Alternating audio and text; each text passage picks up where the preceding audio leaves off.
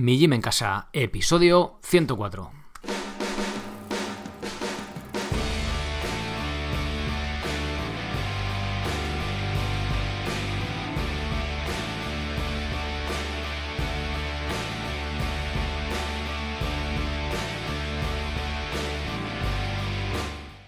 Muy buenos días a todo el mundo, soy Sergio Catalán de migimencasa.com y os doy la bienvenida a otro episodio del podcast de la radio de Mi Gym en Casa, el programa donde hablamos de entrenamiento y de alimentación desde un punto de vista diferente, independiente y crítico, con cualquier postura, buscando siempre, bueno, buscando, intentando llegar a la verdad, aunque es algo muy difícil, pero bueno, eh, siendo críticos, intentando derribar mitos en un sentido y en otro y siempre mirando qué hay detrás, ¿no? Intentando ver un poquito más allá.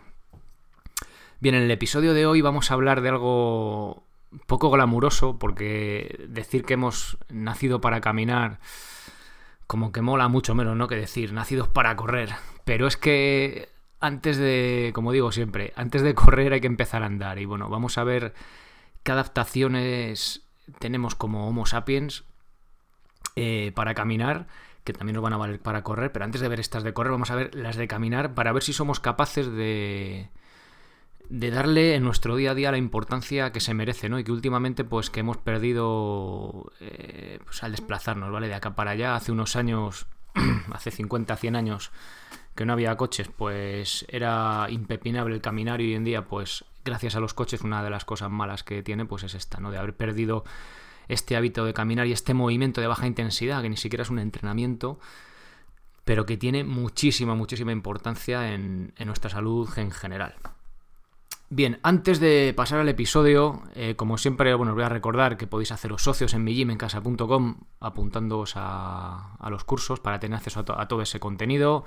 Tenéis ahí un montón de cursos sobre cómo entrenar de forma independiente. Bueno, ahí lo, podéis ver.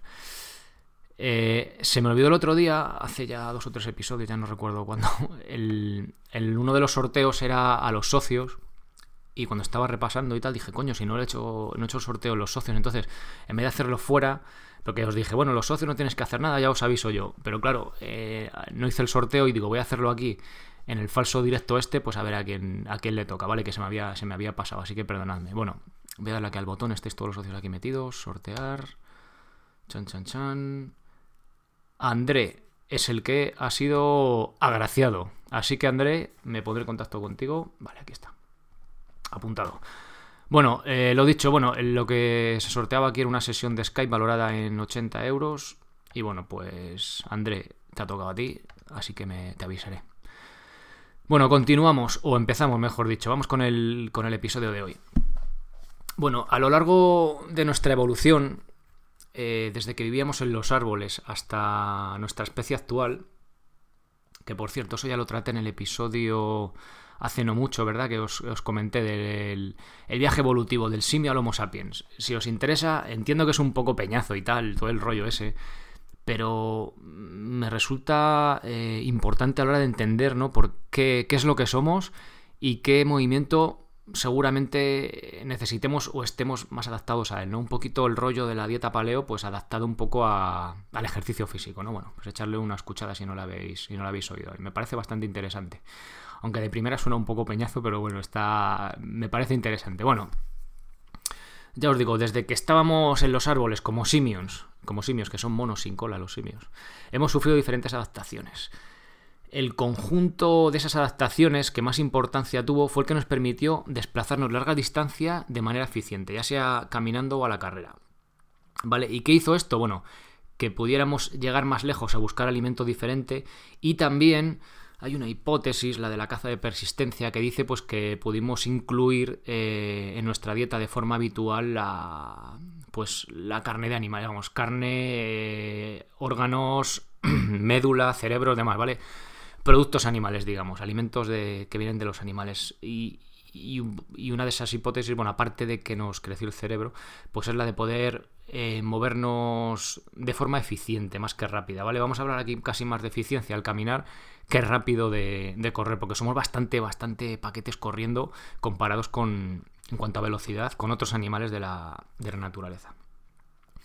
Ya os digo, hay, perdón, diferentes eh, adaptaciones, ya os digo, y para correr y para caminar. Hoy nos vamos a centrar en las de para caminar, que también nos valieron para correr, pero luego hay unas más específicas que veremos más adelante eh, en cuanto a la carrera. Y también veremos la caza de persistencia, ¿vale? En detalle, si merece la pena no merece la pena, con estudios.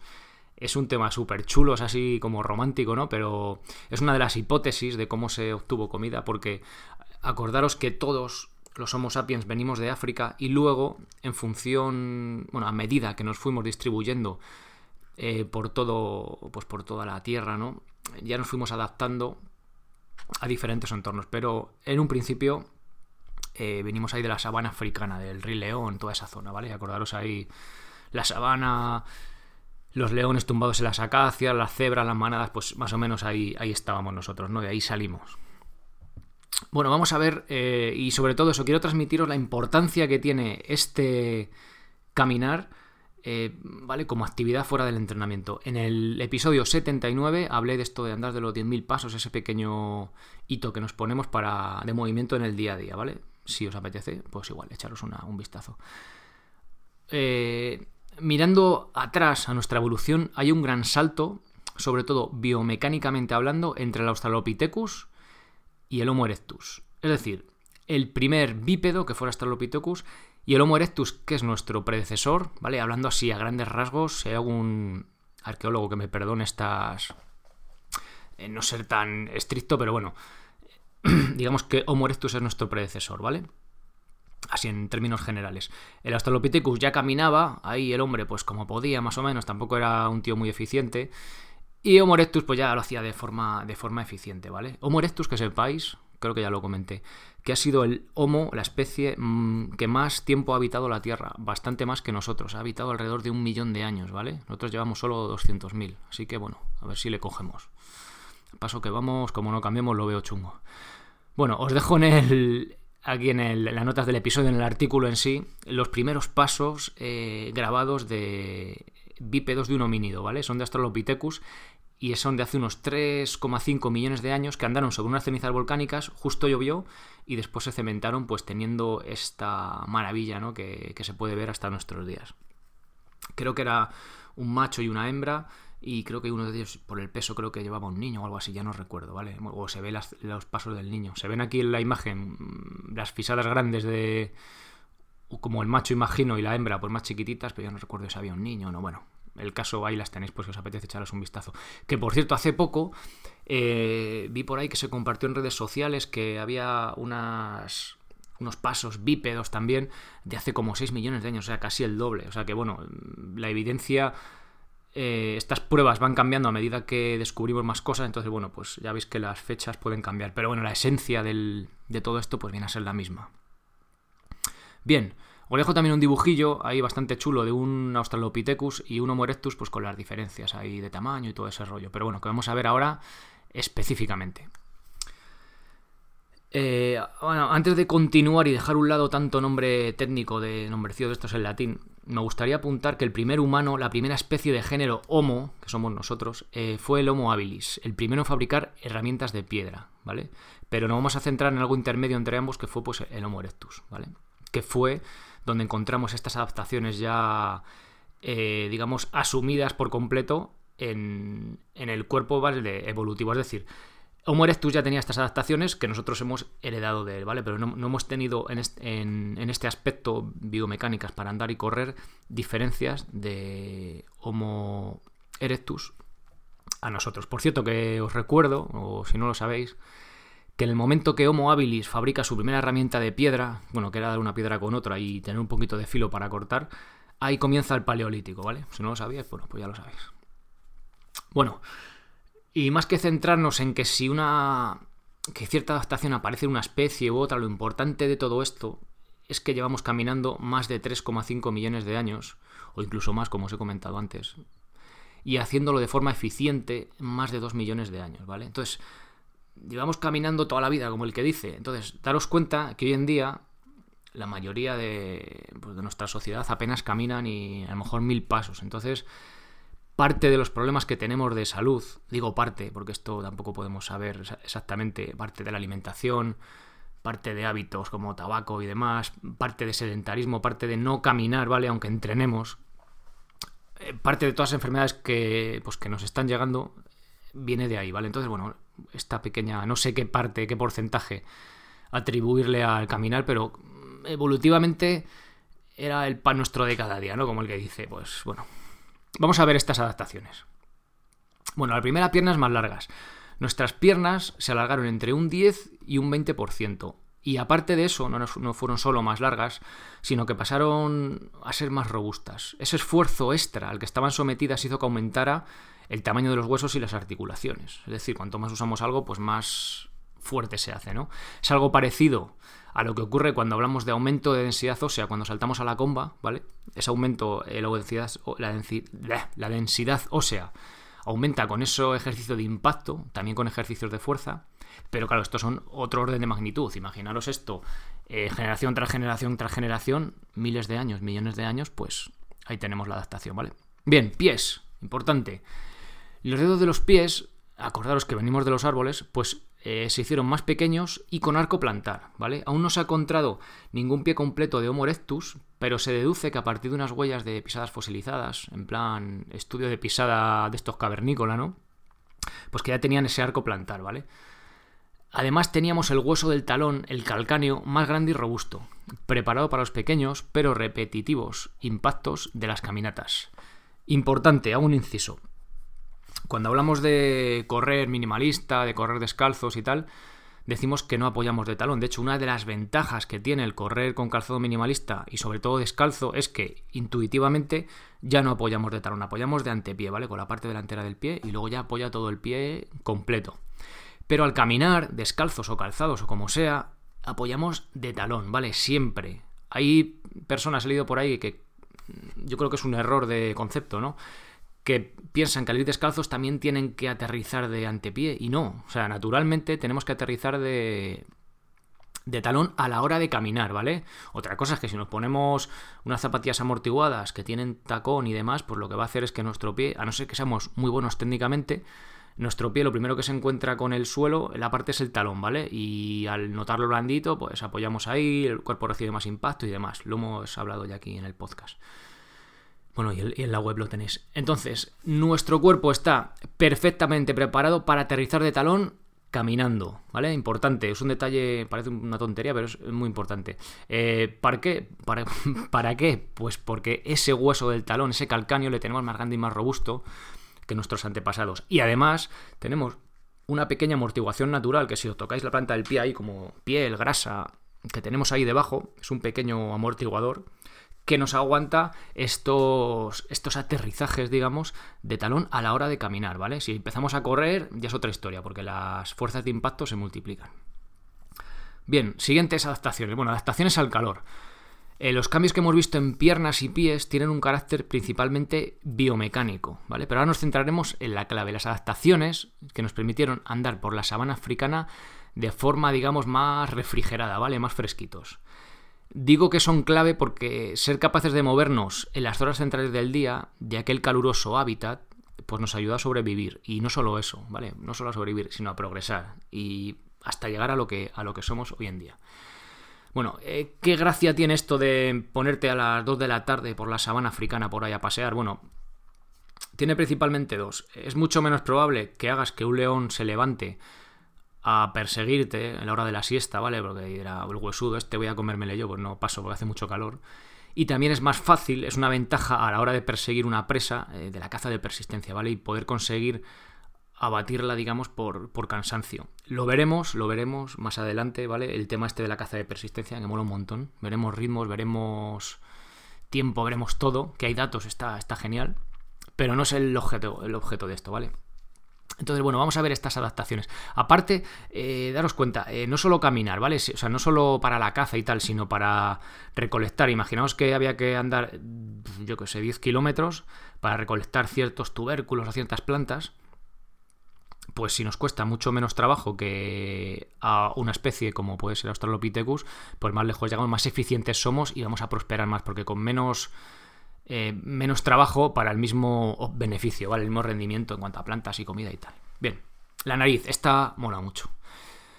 Los Australopithecus, al igual que los simios, tienen una nariz muy achatada, totalmente plana, pero los primeros humanos, bueno, digamos eh, Homo erectus, como género Homo, tenían una nariz eh, como la nuestra, ¿vale? Que sobresale de la cara, vamos, lo que es una nariz que todos conocemos hoy en día, que tenemos todos.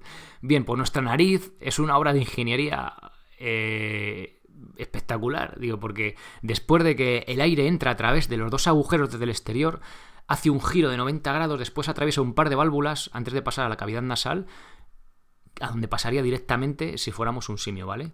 Bueno, pues toda esta mini montaña rusa que tiene que hacer el aire y tal, eh, tiene una parte negativa, que es que conlleva más esfuerzo, más trabajo a nuestros pulmones para respirar. Pero la gracia que tiene, que si no, no sería así, hace que el aire entre en contacto con mucosas, con las mucosas que tenemos por ahí por la nariz metidas, y se humidifique, ¿vale? Si además el aire, después de pasar por los pulmones, vuelve a salir a través de la nariz, recuperamos esa humedad. Es decir, vuelvo a lo mismo. Sabana africana, 2 de la tarde, un calor allí, una chicharrera que pega, que alucinas. Si yo tengo que andar o correr mucha distancia y voy respirando el aire por la nariz y cada respiración que hago y cada, o sea, cada inspiración y cada expiración eh, el aire me entra fresquito a los pulmones, no se me resecan. Y a, y, y, es, y a su vez, cuando sale, también recupero esa pequeña humedad, pues supone una ventaja respecto a mis competidores y una ventaja directa respecto a las presas que vaya a cazar, ¿vale? Que tienen que refrigerar jadeando y no tienen esta, este sistema de refrigeración y demás, ¿vale? Bueno, detalle. Eh, ¿Por qué se recupera este...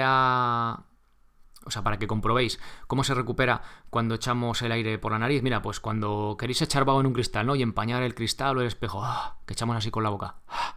Si lo echamos con la boca, esa humedad que tenemos en el aire de los pulmones eh, la, echamos también al cristal y, de ahí ese vaho, ¿no? Pero si lo echamos por la nariz, pues no hace vaho o hace muchísimo menos, ¿vale? Pues ahí tenéis la prueba de. La prueba del algodón de, este, de esta hipótesis que os comento. Bueno, ventajas e inconvenientes de estar adaptados a caminar. Bueno, esto también tiene claro, esto no es todo de color de rosa. Nos cuesta cuatro veces menos energía que a un gorila andar cualquier distancia, ¿vale? pero tardamos más del doble en correr la misma distancia al sprint al haber pedido la capacidad de galopar, es decir, lo que viene siendo sprintar a cuatro patas. Fijaos que tuvo una penalización en cuanto a velocidad, pero tuvo un beneficio en cuanto a resistencia, ¿vale? Además de esta pobre velocidad punta que tenemos, pues nos cuesta más al no poder apoyar los brazos y tal, o sea, no estar apoyándolos en la carrera, el realizar giros bruscos, ¿vale? Somos mucho peores en cuanto a persecuciones cortas y rápidas. Bueno, entonces nos salimos perdiendo con todo esto. Bueno, pues vamos a ver, depende de qué caso, ¿no? Si tuviéramos que huir de un león, pues desde luego que tenemos un problema. Pero claro, también daros cuenta que en ese momento pues ya empezábamos a discurrir, ¿sabes? Con el cerebro y empezamos a tener palos y pensábamos, entonces pues oye, también eso nos permitió poder exponernos a ser más lentos. Bueno, bueno, sigo. Eh, eso, si tuvimos que, león en velocidad, pues desde luego. Pero en aquel momento el cambio en clima más seco provocó un cambio en el paisaje, pasando paulatinamente de bosque tipo tropical a sabana, ¿vale? Reduciendo los alimentos habituales. Esta economía, a la hora de desplazarnos, simplemente desplazarnos, no algo ni de correr, hizo que pudiéramos ir más lejos en busca de alimentos de segunda, que principalmente eh, eran almidones en forma de raíces, ¿vale? Estas en climas secos le prosperaron, al prosperar esos climas secos, prosperaron también las plantas que tenían un pequeño almacén ahí, pues de almidón, también de parte de agua, eh, que las hacía pues resistir esas épocas de sequía, ¿vale? Pues eso, que no viene a ser más que un almidón, digamos, traduciendo una patata o una zanahoria, ¿vale? De aquella época, imaginaros. Eh, era una comida de segunda, ya que nosotros eh, comíamos fruta y hojas y tal, pues eso era una comida de segunda, pero que nos fuimos adaptando cada vez más a ella, ¿vale? Daros cuenta que he dicho almidones. O sea, cuando digan en la dieta paleo que los almidones no, pues yo personalmente lo pongo en duda principalmente por esto, ¿vale? Eh, bueno, entonces, eh, ¿qué pasaba? Pues que la, fruta era mucho más fácil de masticar y más nutritiva, pero amigo, la fruta se acababa, había que buscarse las castañas por otro lado, ¿vale? Entonces, bueno, pues Ahí teníamos esos alimentos de segunda que luego, estos fueron más o menos Australopithecus el que las incluyó en nuestra dieta. Y luego ya pues pasamos a, carroñear y a cazar y demás. Eh, vale, siguiente punto. Bueno, lo que os he comentado. Que estoy, voy repasando los, los tips que me voy poniendo aquí para, para, ir. Eso, que luego os dije que luego ya empezamos a consumir carne a los hace unos 2,6 millones de años. Bien. Si éramos capaces de andar más que un simio, pero éramos mucho más lentos, ¿cómo fuimos capaces de, de sobrevivir? Bueno, pues como os he dicho antes, no solo fuimos capaces de sobrevivir, sino también de prosperar. Y esto lo hicimos pasando de una dieta vegetariana a una omnívora, ¿vale? El gran paso fue incluir los animales. Al incorporar la carne y demás partes del animal a nuestra dieta. Hago otro inciso. ¿Sabéis que los chimpancés cazan? Bueno, hay por ahí un vídeo. Ponéis chimpancé cazando o algo así en inglés, en YouTube. Sale un grupo de chimpancés con una caza bien estructurada, en equipo, que cazan otro tipo de mono más pequeño, no sé, no sé qué, bueno, qué mono era, que es que te ponen los pelos de punta, son unos salvajes. Bueno, pues o sea que ya como, como monos, como simios, eh, una parte de nuestra dieta, aunque fuera solo en insectos, eh, también comíamos esos animales, ¿vale? Aunque fueran insectos, ya os digo, pero fijaos que los chimpancés, que son nuestros primos hermanos más cercanos, también de vez en cuando cazan, ¿vale? Es una pequeña parte de su, de su alimentación, pero también lo incluían. Lo que pasa es que nosotros ya fuimos, lo incluimos de forma eh, básica, ¿vale? Casi, o sea, como algo, uno de los pilares básicos de nuestra alimentación.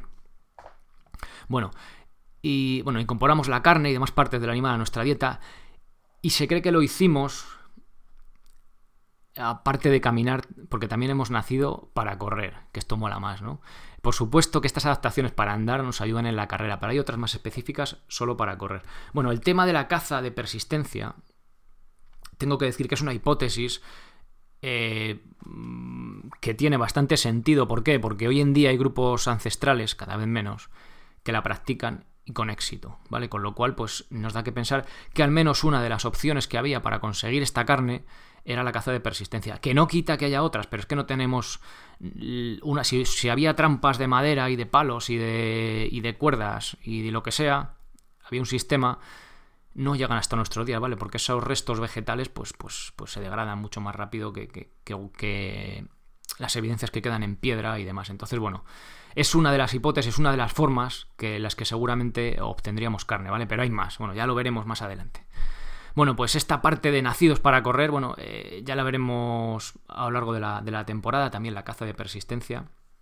Y simplemente con esto de nacidos para correr, que ya sé que es menos glamuroso, perdón, nacidos para caminar, que es menos glamuroso para que lo de nacidos para correr, pero bueno, no es una cosa, o sea, no es o correr o caminar, ¿vale? Estamos, hemos nacido para las dos cosas. Bueno, pues daros, transmitiros la importancia de este caminar, de esto conseguir estos 10.000 pasos en nuestro día a día, ¿vale? Porque tienes, mm, no sé, tiene, tiene muchos beneficios, lo tenemos muy dentro, ¿no? Dentro de nuestros genes. Entonces, mm, consiguiendo esos 10.000 pasos, que tampoco es mucho, pero que hay que proponérselo, porque a veces, dependiendo del estilo de vida que tengamos, deberemos cambiar, no solo entrenar y hacer fuerza y cardio, sino que también estos 10.000 pasos, pues a veces nos cuenta. Entonces, bueno, simplemente eh, intentar transmitiros con esta historia evolutiva pues la importancia eh, lo que nuestros genes esperan vale de, en cuanto a movimiento también.